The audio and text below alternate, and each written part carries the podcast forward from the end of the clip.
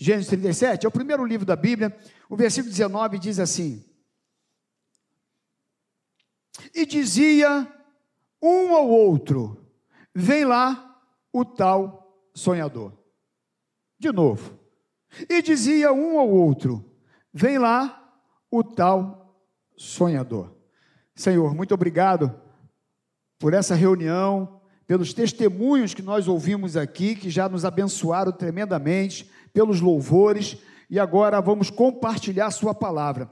Que Teu Espírito Santo possa nos orientar, nos dirigir e que essa palavra, de alguma forma, alcance o coração dos Seus filhos e que o Teu nome seja exaltado nessa noite e que nós possamos entender, compreender o que Tu queres falar conosco. Muito obrigado, em nome do Senhor Jesus. Amém. Meus irmãos, uma pergunta é: você tem sonhos? Se alguém disser aqui para mim que não tem, o teu lugar não é aqui. O teu lugar é no corte 8, tanque do anil. É porque só quem não está vivo que não tem sonho. Não é verdade? Todos nós temos sonhos. Quem não tem sonho? Todos nós temos sonhos. E diante dessa pergunta, eu entendo que é normal que todos respondam que sim. Mas nem sempre isso é uma realidade. Muitos, por incrível que pareça, não têm sonhos. É impressionante. Como que algumas pessoas parecem que já não estão mais vivas, que já não têm mais esperança, que não têm mais expectativas na vida. Muitos não têm sonhos, alguns, alguns sonham pequeno, muitos desistiram de seus sonhos, mas tem muitas pessoas que ainda acreditam nos seus sonhos, e glória a Deus por isso. Até porque você tem um Deus grande, um Deus poderoso. E meus irmãos, e tem sonho que Deus dá que realmente é difícil. É ou não é? Tem sonho que até para você contar para as pessoas é complicado. Tem sonho que é difícil de ser realizado. E eu acho que sempre os sonhos de Deus são sonhos grandes, sabia? Porque normalmente quando Deus nos dá alguns sonhos, a gente fica: será que eu consigo? Será que eu chego? Será que realmente eu vou conquistar esse sonho? Normalmente, quando Deus coloca um sonho, Ele nos dá uma promessa, Ele diz que vai realizar algo na nossa vida, normalmente isso mexe com toda a sistemática da nossa vida.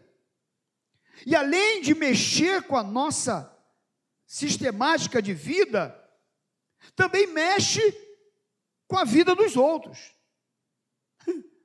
Muitas vezes os sonhos da nossa vida também alcançam as pessoas que nos rodeiam. Agora, é claro que para os sonhos serem realizados, há um processo. Não é verdade? Há um processo. A primeira coisa importante é que você tem que acreditar no sonho. Você tem que acreditar no sonho. Muitas vezes a acomodação me faz não querer buscar o sonho. No versículo 5, do mesmo capítulo 37, tua Bíblia está aberta? Olha só, olha o versículo 5, o que, que diz aí? Abre a sua Bíblia aí. Diz assim: Teve José um sonho e o relatou a seus irmãos, por isso o odiaram ainda mais teve José um sonho e ele então contou para os seus, para os seus irmãos. Meus irmãos, quando José ele recebeu esse sonho do Senhor e ele conta para os seus irmãos, aquele sonho que Deus entrega para ele era algo meio enigmático, mas ele sentia que era algo desafiador. E era um sonho grande. E a gente olha para alguns personagens da Bíblia, por exemplo, a gente olha para Abraão, lá no capítulo 12, no versículo 1 e 2, que diz assim: Ora, disse o Senhor a Abraão: Sai da tua terra, da tua parentela, da casa de teu pai, e vai para uma terra que te mostrarei, e de ti farei uma grande nação, e te abençoarei, e te engrandecerei o nome. Então Deus diz para Abraão que ele deveria sair da sua terra, do meio da sua parentela, da casa de teu pai, e ir para uma terra que ele ainda haveria de mostrar para Abraão. Imagina Deus plantando no coração de Abraão uma promessa, um sonho como esse, dizendo que ele deveria largar tudo, largar os seus parentes, largar sua terra e ir para um lugar que ele ainda ia mostrar para Abraão. Abraão estava saindo do lugar aonde havia um conforto, aonde o seu pai tinha posses, no meio dos seus parentes, no lugar que ele estava confortável, que ele se sentia seguro, e agora Deus pede para ele sair daquele lugar e ir para um lugar que ele nem sabia para onde ia ainda. Só que Abraão, ele acredita no sonho, ele acredita naquilo que Deus falou com ele, ele acreditou na promessa que Deus deu a ele. E ele então tomou aquela decisão, abriu mão de tudo aquilo que aparentemente dava conforto para ele, e ele sai agora na direção que Deus disse para ele. Então, você ter um sonho e você receber um sonho de Deus, meus irmãos, porque os sonhos humanos às vezes ele é muito falho. Os nossos sonhos às vezes ele ele, ele nos leva para lugares errados. Mas quando é Deus que coloca um sonho no nosso coração, quando é Ele que coloca uma promessa e diz que vai realizar algo na nossa vida, você tem que acreditar, independente do tamanho desse sonho. Porque se Ele disse que vai fazer, isso é fato, isso é certo, Ele vai fazer. Só que muitas vezes a gente olha para o que está diante de nós e a gente diz assim: é complicado. Como é que eu vou abrir mão disso aqui? Como é que eu vou abrir mão dessa coisa aqui que me traz tão benefício, um conforto? Mas o que acontece é que entre o nascer do sonho e a sua realização, como eu disse, há um processo. Abraão, que eu estou citando aqui, meus irmãos, quando Deus fez a promessa para Abraão, Abraão tinha quantos anos? 75. Deus diz para ele que, que, que faria dele um, o pai de uma grande multidão. O camarada estava com 75 anos, cascudo, Sara também já estava já, né? Velhinha. E aí então Abraão crê naquilo que Deus diz para ele. E depois de 25 anos, Hudson, Deus cumpriu o que tinha dito para ele. 25 anos. Aí talvez você fale, meu Deus, mas vou ter que esperar 25 anos. Não sei, Deus tem um tempo para cada um. E ele faz do jeito dele. De repente, o sonho que ele botou no teu coração vai levar um mês de repente 15 dias, de repente três meses, de repente um ano, eu não sei. Com Abraão, o processo foi 25 anos, mas o que importa é que Abraão, ele creu naquilo que Deus falou com ele. E ele foi na direção que Deus orientou a ele. Você olha para Davi, você sabe quanto tempo que levou para Davi se tornar rei depois que ele foi ungido por Samuel? Doze anos.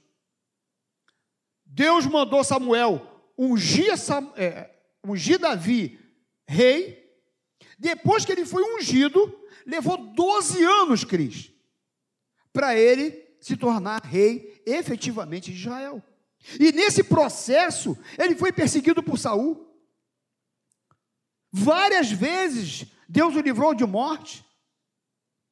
Houve um processo na vida de Davi.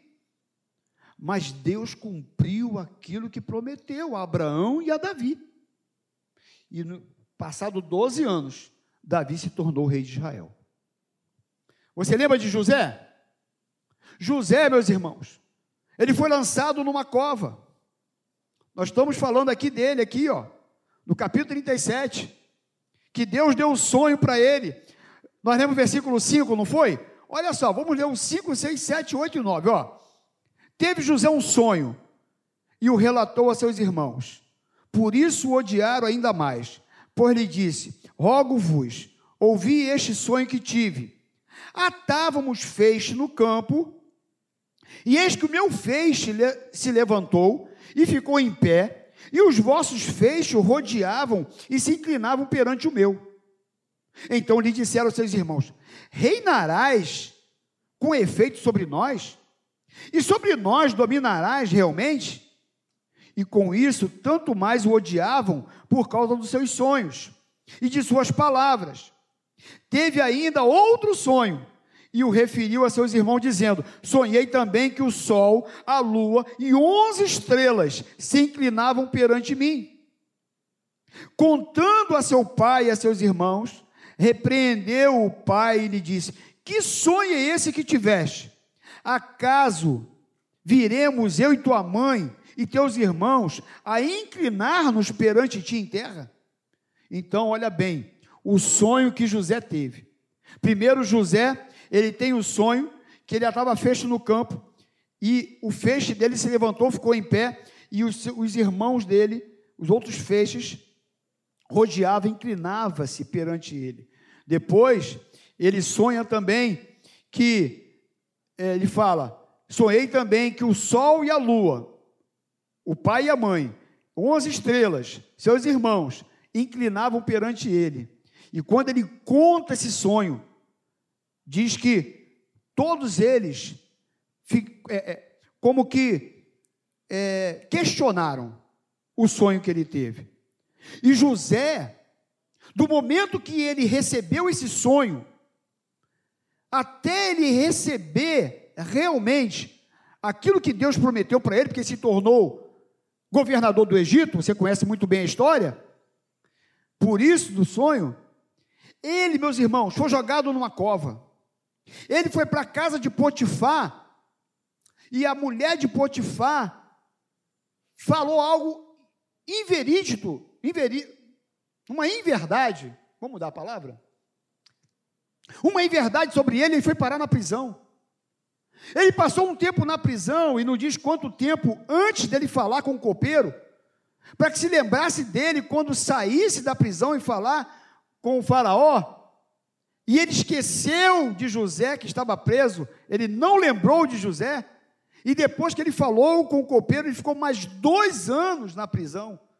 Então você vê esse processo todo de José, até o momento em que ele realmente se tornou governador do Egito.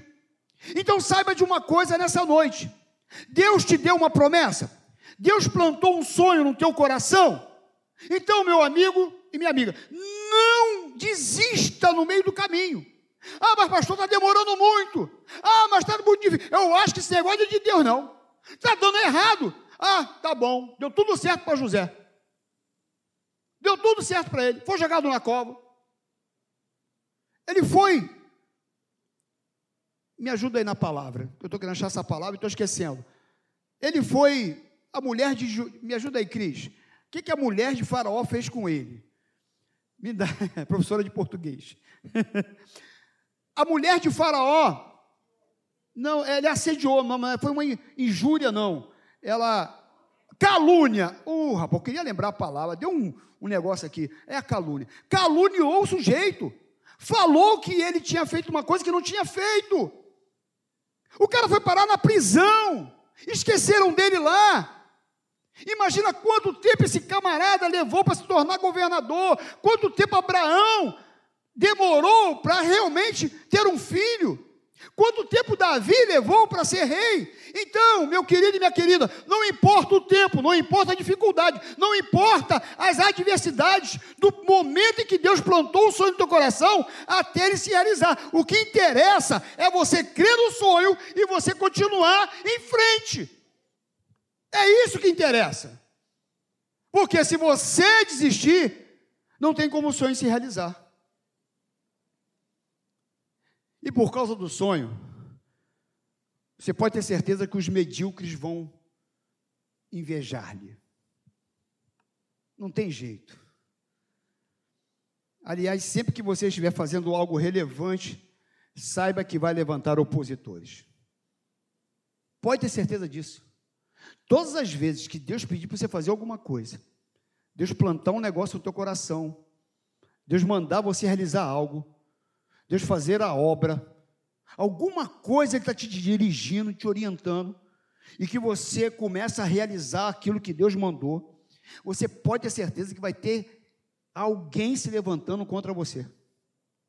Porque o inimigo, assim como usa gente, pessoas, para te abençoar, o diabo também usa gente para te perturbar, para te atrapalhar, para impedir que Deus realize aquilo que Ele tem para você. E muitas vezes, são pessoas que estão até perto de nós. Porque os seus irmãos, quando souberam do sonho dele, diz aqui que eles odiaram a José. Como assim, cara? Você é o moleque, o cara mais novo aqui, e você está dizendo que, que nós vamos dobrar diante de você? Você está dizendo que eu, nós, seus irmãos, os onze irmãos, meu pai, minha mãe, todos vão se curvar diante de você? É isso mesmo que você está falando?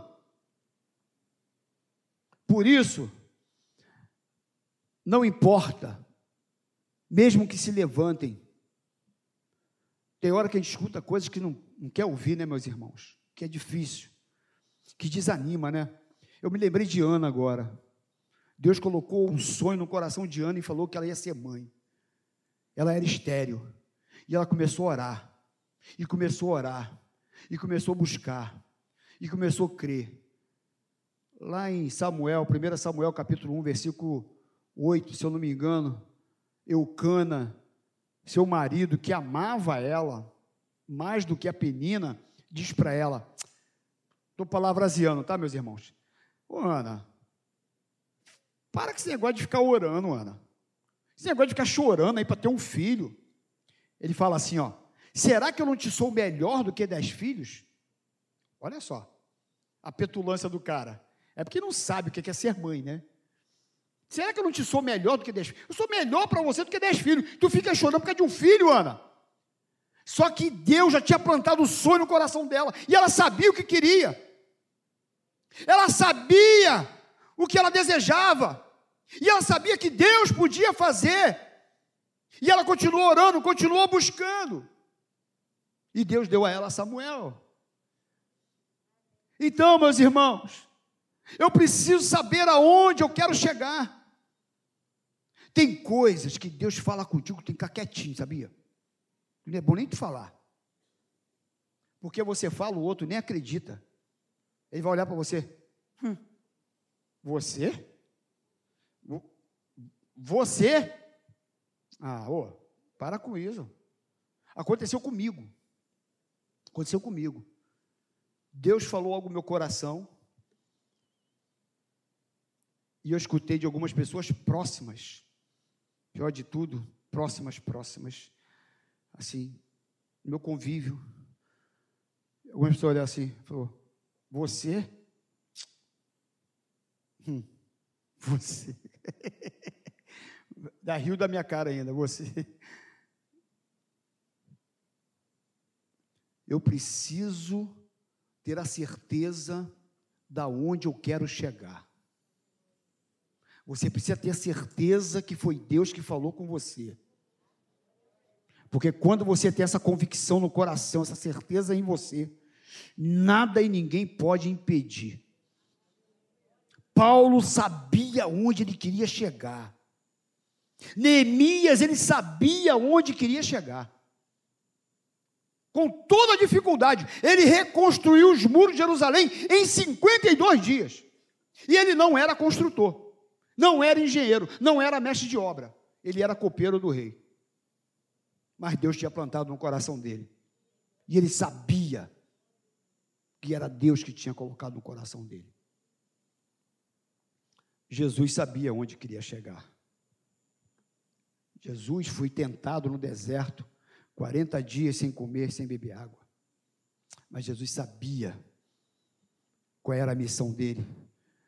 Jesus sabia onde ele tinha que ir. A cruz era muito dolorosa. Prego nas mãos, prego nos pés. Mas Jesus sabia. Não importa, eu vou até o fim. Não importa, vá até o fim.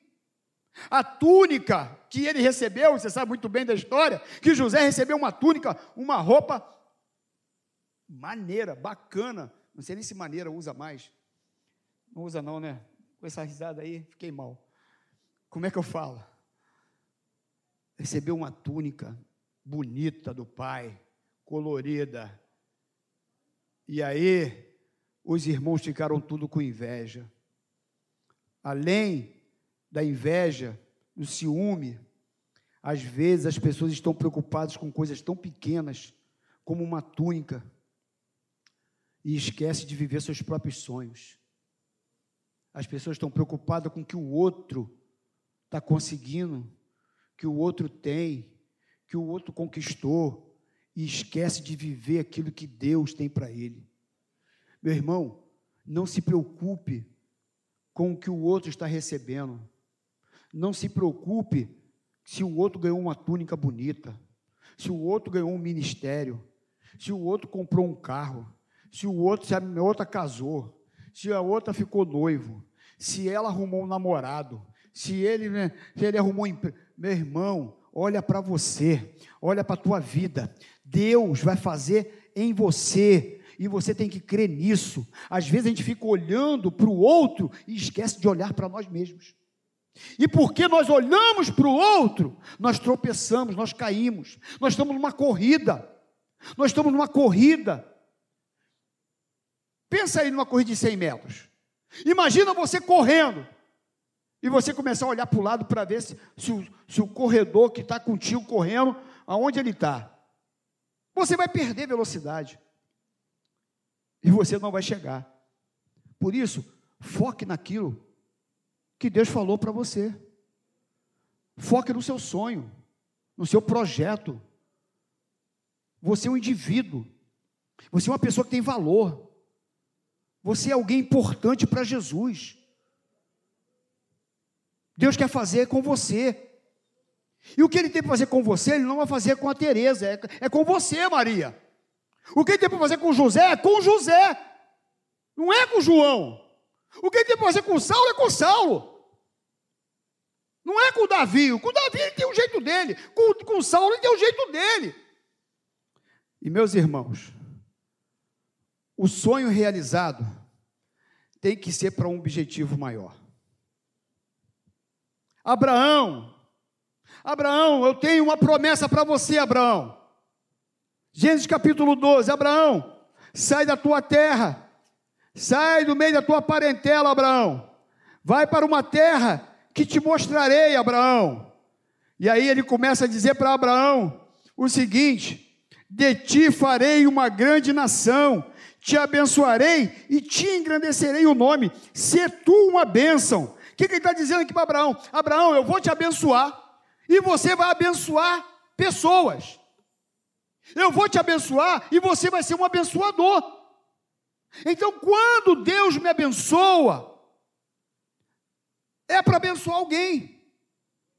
As vitórias e os sonhos e as promessas que Ele tem para a tua vida, é para você pegar esse sonho, quando realizado, esse sonho se tornar bênção não só para você, mas para as pessoas que estão perto de você, para as pessoas que Deus colocou no teu caminho. É para isso. Abraão, através de você, todas as famílias serão benditas tem um propósito. Davi, você vai ser rei de Israel. Você vai abençoar uma nação. Davi foi o melhor rei que Israel teve. O melhor rei. O rei que mais abençoou a nação de Israel. Porque ele soube entender o chamado de Deus para a vida dele. José, de quem nós estamos falando, desse homem que Deus plantou um, um, um sonho no coração dele. Olha comigo Gênesis capítulo 45. Vamos lá para Gênesis 45, versículo 5 e versículo 8, para nós caminharmos para o final. Gênesis 45, versículo 5 ao versículo número 8. Olha ele falando aqui para os seus irmãos. Olha aqui para mim primeiro, meus irmãos, olha aqui, olha aqui, rapidinho. Os irmãos ficam com ódio de José, jogam ele lá na cova, vai lá para a casa de Potifar, tem uma injúria, e ele vai para a prisão, fica alguns anos na prisão, e depois disso, ele é levantado a governador. Os irmãos dele é que jogaram ele na cisterna, você sabe muito bem. E aqui no capítulo 45, que nós vamos ler agora esses versículos, só para você entender o contexto do que nós vamos ler. Agora os irmãos dele, por conta da fome aonde eles estavam, eles vão até o Egito atrás de comida. E quando eles chegam no Egito, quem é o governador do Egito? José. Só José. E agora, com fome, eles têm que comprar comida na mão de José. Porque José era o administrador, José era o segundo homem do Egito. Depois de Faraó, José mandava no Egito. O que José dissessem era ordem. E agora eles chegam no Egito para comprar comida. E de repente, a princípio eles não conhecem José, mas depois José se revela para eles. E quando agora eles sabem que José, a quem eles jogaram na cova, e disse para o pai, sujou lá com sangue de um animal, e disse que o animal tinha comido o seu irmão José. Muitos aqui que estão aqui nessa noite deveriam pensar o seguinte: ah, agora eles vão ver. Agora é. Agora eles vão ver. Agora eu vou passar o cerol fininho. Vou passar todo mundo. Ou então vai todo mundo para a cadeia, ficar lá, prisão perpétua. Vai morrer lá dentro da cadeia. Mas vamos ler Gênesis 45, de 5 a 8. Versículo 4. Disse José a seus irmãos: Agora chegai-vos a mim. E chegaram-se. Então disse: Eu sou José, o vosso irmão, a quem vendeste para o Egito. Agora, pois, não vos entristeçais, nem vos irriteis contra vós mesmos, por me haver vendido para aqui, porque para a conservação da vida, Deus me enviou adiante de vós. Porque já houve dois anos de fome na terra e ainda restam cinco anos em que não haverá lavoura nem colheita. Deus me enviou adiante de vós para conservar a vossa sucessão na terra e para vos preservar a vida por um grande livramento. Assim, não foste vós que me enviaste para cá, e sim Deus que me pôs por pai de Faraó e senhor de toda a sua casa e como governador em toda a terra do Egito. Que isso, hein? Que isso? Meus irmãos, José legitimamente tinha o direito de fazer o que quisesse com seus irmãos. Só que quando os irmãos dele, deles conhecem José, começaram a tremer de medo. O que, que ele vai fazer conosco? E José diz assim: Vem aqui, vem aqui todo mundo. Olha aqui para mim. Saiba de uma coisa: tudo isso que aconteceu na minha vida, não foi por causa de vocês, não. Tudo isso era um propósito de Deus. Se eu estou aqui hoje, é porque Deus preparou tudo isso para que um dia eu fosse governador do Egito e eu pudesse alimentar vocês, alimentar minha família e assegurar a sucessão do meu povo. José era um homem que tinha um coração tão parecido com o coração de Deus que ele foi capaz de compreender todo o processo, toda a diversidade que ele viveu, toda a dificuldade que ele viveu até se tornar governador do Egito. Então, meus queridos irmãos, talvez você esteja pensando, o pastor está falando de sonhos, o pastor está falando que, que Deus dá sonhos, mas ele não sabe o que eu estou vivendo até o sonho se realizar. Eu nem quero saber, mas eu quero dizer uma coisa para você Continue firme. continue crendo. Continue acreditando. Porque lá na frente, quando o sonho se realizar, você vai dizer assim: tinha um propósito. Esse processo teve um propósito. Esse processo foi coisa de Deus. Deus estava me preparando. Deus estava me moldando. Deus estava me capacitando. Deus estava fazendo que eu criasse casca. Para quando a bênção se realizar, quando o negócio chegar, eu ter capacidade de gerir. Isso é maturidade cristã. Isso é maturidade de um homem e de uma mulher de Deus. Então, não importa como está, é processo. E processo faz parte. Tem a historinha da lagarta? Hã? Fica lá no casulo. Plá, plá, plá. É o processo. Se você abrir o casulo antes, você lá meter a mão, antes do tempo, não vai sair meia borboleta, meia lagarta. Fica cheio de anomalia. Tudo ruim.